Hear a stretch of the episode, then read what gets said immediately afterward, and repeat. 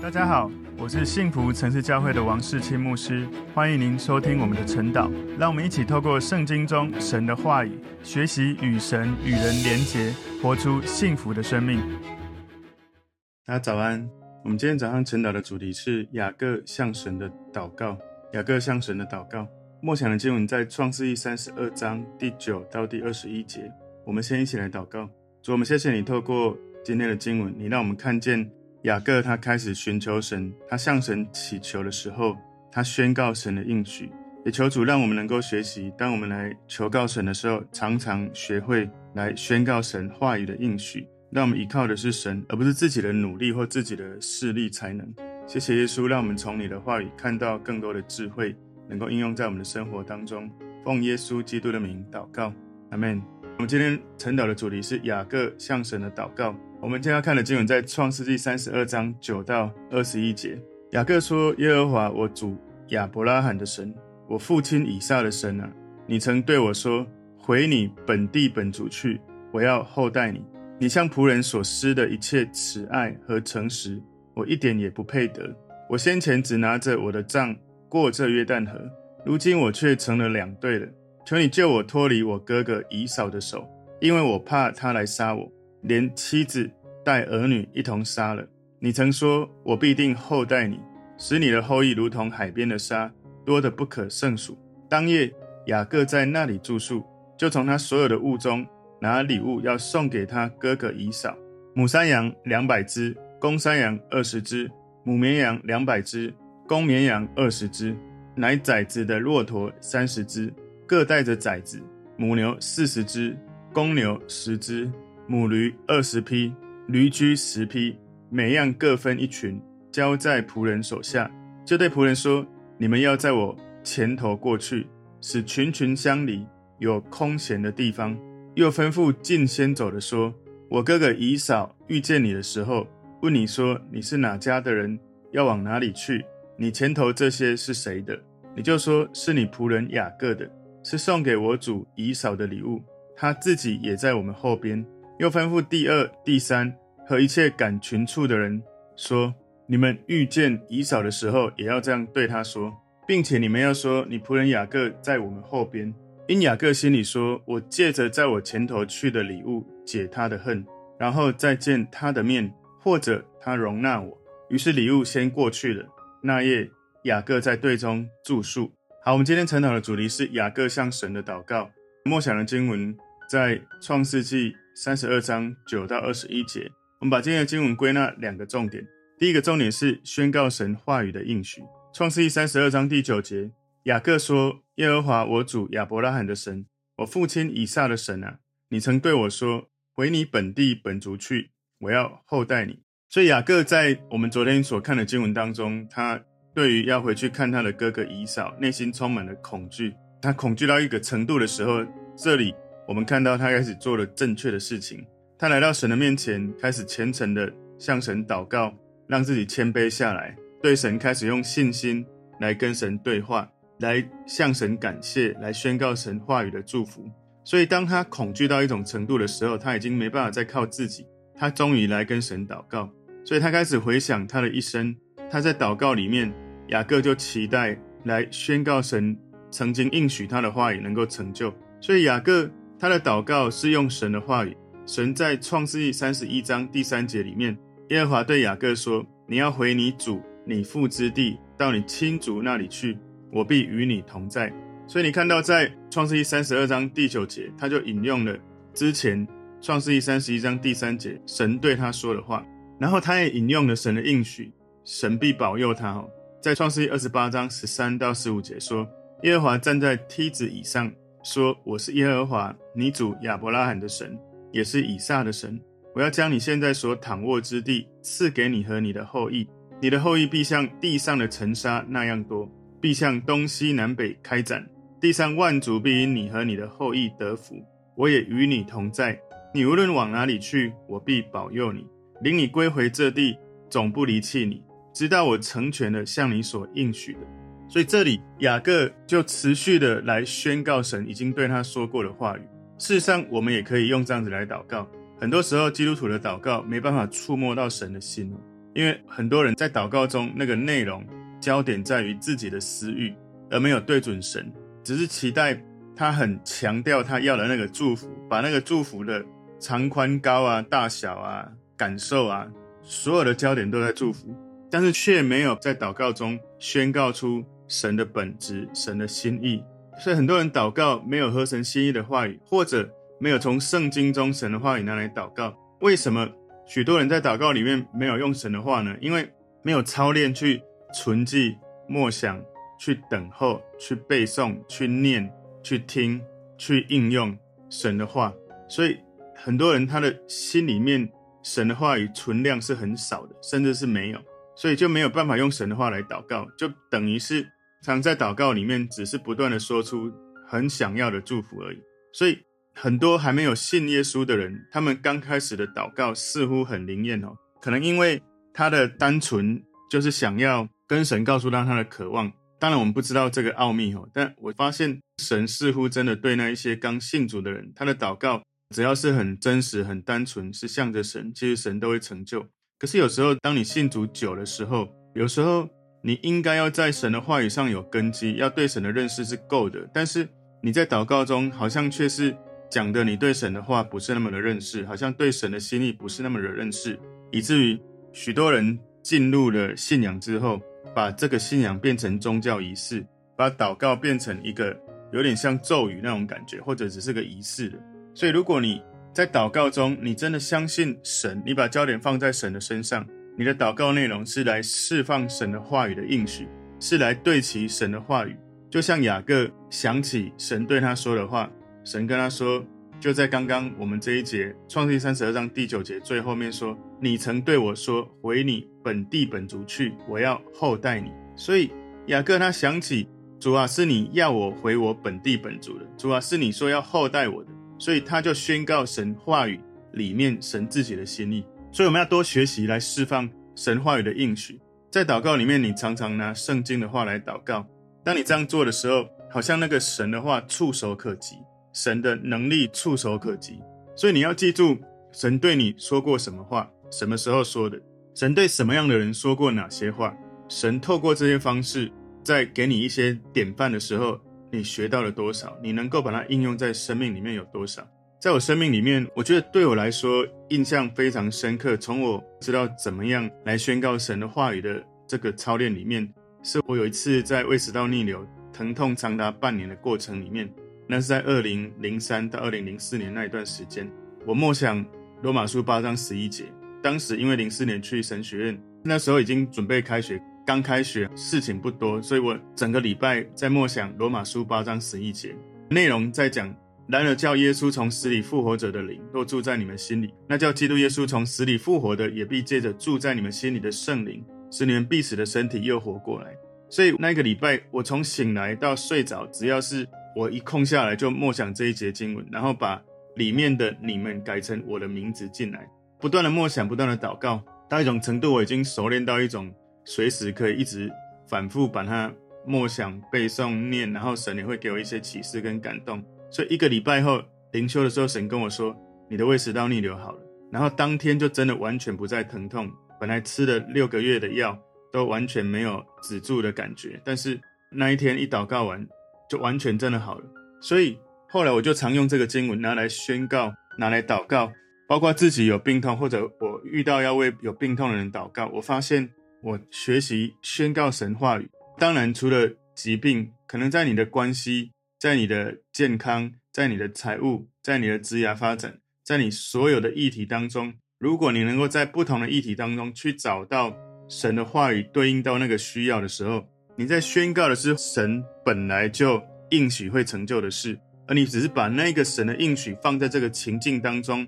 来让神的话语在那里释放他的能力。所以当神给我们他的应许的时候，神好像把自己放在那一些知道怎么求应许的人的手中。所以，一个有信心的人，他如果明白圣经中有超过七千个应许，有这么多的应许，在你生命各种的情境当中，你应该可以去找到一节经文来不断的宣告，使你从灵里到魂里到肉体都产生极大的力量。所以，有一些人，虽然你是基督徒，可是你长期让自己处在一种好像无法突破或是困境里面，其实那个时候就是要找到经文，反复默想宣告的时候，不要再只是一直想着到底我的问题怎么解决，要开始想着我的问题在神的话语当中有没有哪一节经文是神给我的感动，可能在你每一天的灵修当中，或者你最近在听晨祷，或者你最近在上教会的装备课程，是否有哪一节经文抓住了你的心，在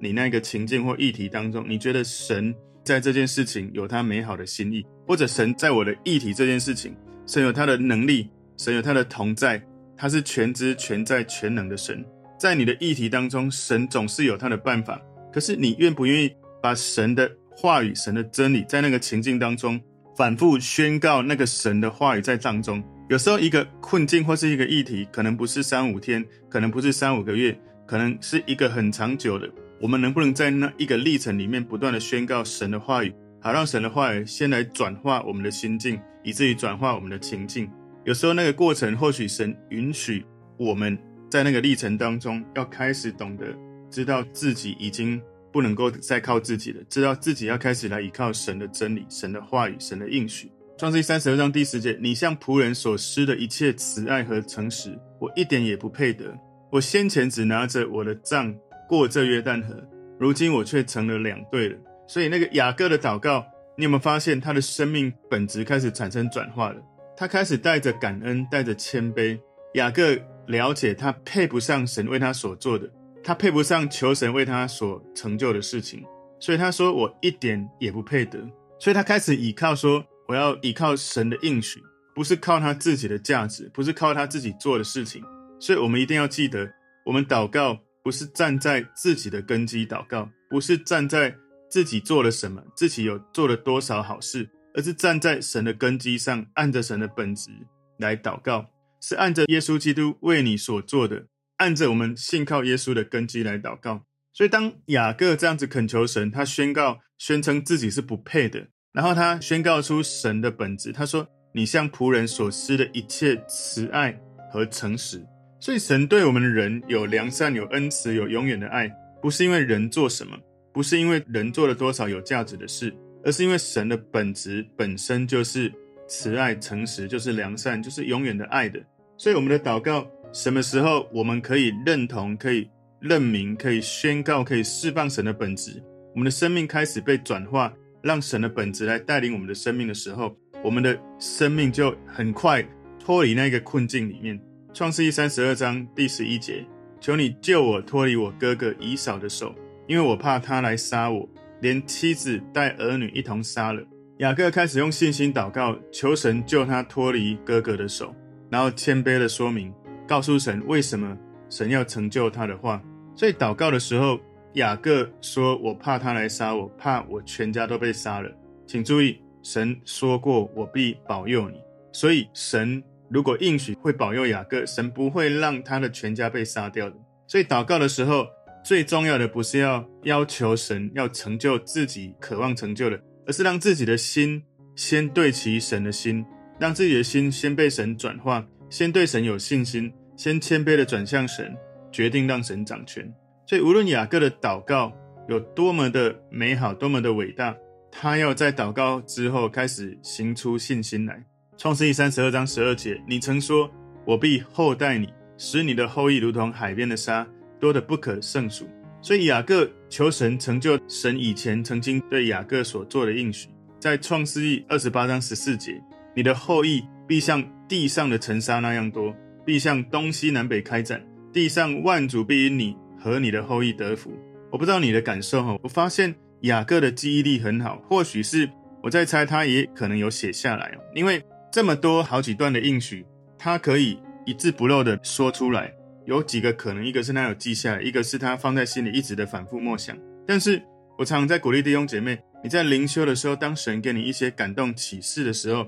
许多人就听过就过了，可是你没有写下来，或者你没有反复默想。如果你又写下来，又反复默想，在你生命遇到一些困境情境的时候，你就很容易可以找出你曾经反复默想成为内心的信念。你可以提取这个圣灵的宝剑，神的话语，你可以提取你曾经写下来在你灵修日志里面的内容，以至于你可以宣告的时候，完全对准神当时已经宣告过的应许。所以神拣选雅各，目的就是要让雅各成为以色列国。所以神拣选我们每一个人，是要让我们聚集在一起，成为教会，来彰显神的同在。所以，我们最高级的祷告，要照神的心意来祷告，如同耶稣教导我们的：愿你的国降临，愿你的旨意行在地上，如同行在天上。所以，这是今天晨祷主题雅各向神的祷告第一个重点，宣告神话语的应许。第二个重点，雅各送以扫很多礼物。创世记三十二章十三节，当夜雅各在那里住宿，就从他所有的物中拿礼物要送给他的哥哥以扫。所以雅各他送了礼物要给以扫，给他的哥哥，因为他想让以嫂知道，雅各不需要也不想要从哥哥那里去拿到什么产业，有可能他想要透过这些礼物来缓和。他的哥哥心中可能存着很多的怨恨。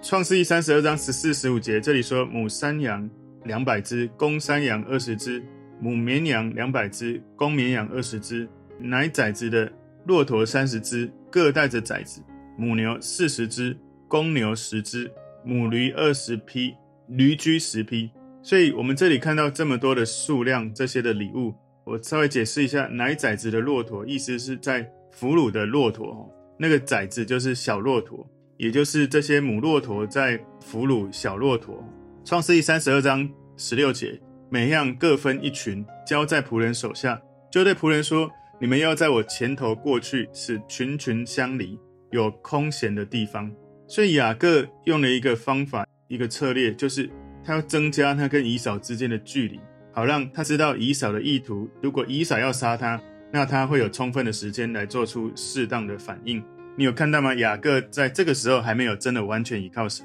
创世记三十二章十七到二十节，又吩咐近先走的说：“我哥哥以扫遇见你的时候，问你说你是哪家的人，要往哪里去？你前头这些是谁的？你就说是你仆人雅各的，是送给我主以扫的礼物。他自己也在我们后边。又吩咐第二、第三和一切赶群畜的人说。”你们遇见以扫的时候，也要这样对他说，并且你们要说：“你仆人雅各在我们后边。”因雅各心里说：“我借着在我前头去的礼物解他的恨，然后再见他的面，或者他容纳我。”所以雅各心里有一个打算哦，他心里在想，他透过礼物来遮盖住以扫的脸，好像这样子可以让以扫忘记过去心中对雅各的仇恨。所以当雅各见到以扫的时候，或者以扫会再见他的面，仰起脸来看他，好像就从心里饶恕他，完全的接纳他。所以雅各他说：“我借着在我前头去的礼物解他的恨，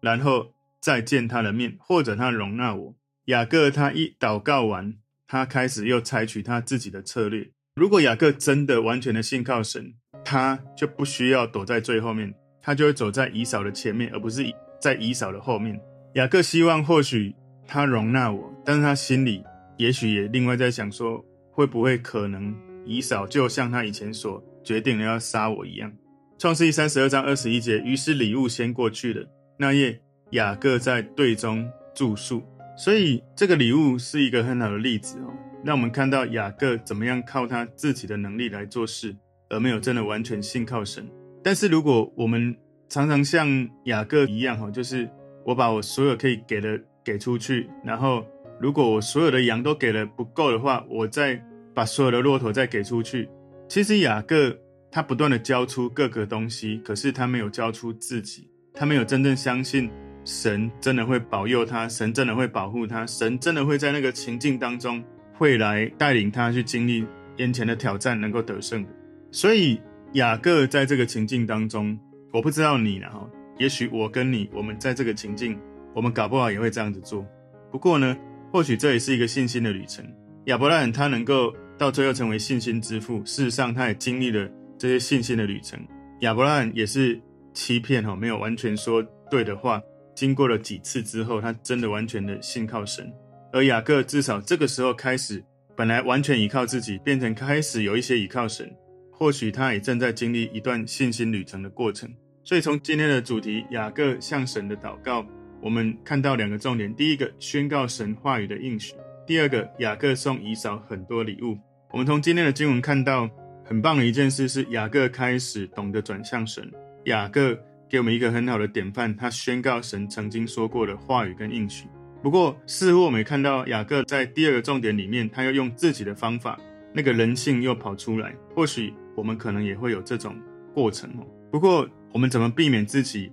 在祷告之后没有完全的信靠神，又开始用自己的努力？有一个可能的做法是，或许我们要在宣告神话语的应许那个深度、广度、程度、高度，你要花足够的时间，让自己浸泡在那个神话语的应许到一种程度，好像那整个话语的画面已经活化在你的生命，已经渗透进入到你整个骨头、骨节、骨髓、灵魂里面，好像你整个人就浸泡在这一个神赐给你的信心。有时候你要回应神的呼召，你需要宣告、相信。去活出那个应许，这个应许在你里面，让你的信心大到一种程度，你真的完全体会神是全知全在全能的神，他能够带领你在这个不容易的情境当中释放出他的全能、他的本质。所以，当你有这种对神完全倚靠的时候，你会发现哦，在完全缺乏或是完全有困境的状态之下，神的神迹、神的超自然的能力，就透过你的信心这样的媒介，就会释放出来。所以求神帮助我们，透过今天雅各向神的祷告，让我们学习怎么样来宣告神话语的应许，而且要让那个应许真的完全的渗进我们的灵魂里面，不是只是在我们的表皮而已，是让我们真的完全的拥抱、相信、行出来，好让神的大能、神的超自然很自然的在我们的生命当中释放出来。我们一起来祷告，主，我们谢谢你，透过今天的经文，你帮助我们学习。能够在生命当中倚靠自己，变成倚靠神，宣告神话语的应许，然后对神有真实的信心。我们不断的默想、宣告、倚靠神，就求主帮助我们，在每一次遇到任何生命的困境的时候，因着神话语的应许，我们就走出那一个不容易的情境。主，我们谢谢你，奉耶稣基督的名祷告，阿门。